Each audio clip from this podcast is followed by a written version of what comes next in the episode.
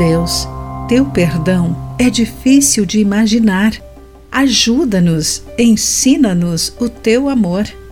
Olá, querido amigo do Pão Diário, bem-vindo à nossa mensagem do dia. Hoje lerei o texto de Win Kohler com o título Perdão Impossível. Entre os destroços do campo de concentração onde os nazistas exterminaram quase 50 mil mulheres, foi encontrada esta oração amassada: Ó oh Senhor, lembra-te dos homens e mulheres de boa vontade e também dos de má vontade.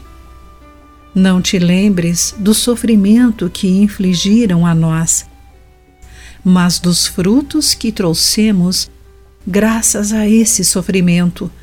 Nossa camaradagem, lealdade, humildade, a coragem, a generosidade e a grandeza de coração que surgiu disso. E quando eles forem julgados, que todos os frutos que produzimos sejam o perdão que receberão. Nem imagino o medo e a dor infligidos à mulher aterrorizada que a escreveu. Não consigo imaginar a graça inexplicável que essas palavras exigiram dela. Ela fez o impensável, buscou o perdão de Deus para os seus opressores isso ecoa a oração de Cristo.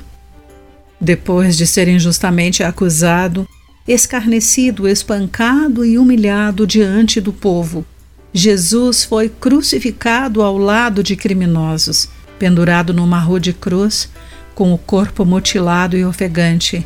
Eu esperaria que Jesus pronunciasse julgamento sobre seus atormentadores, buscando revanche ou justiça divina. No entanto, ele proferiu uma oração, contrariando todo o impulso humano.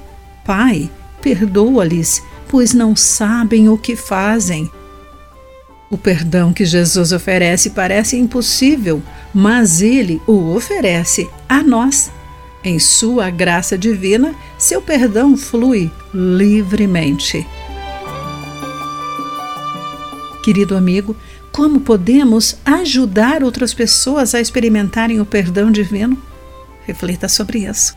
Aqui foi Clarice Fogaça com a mensagem do dia.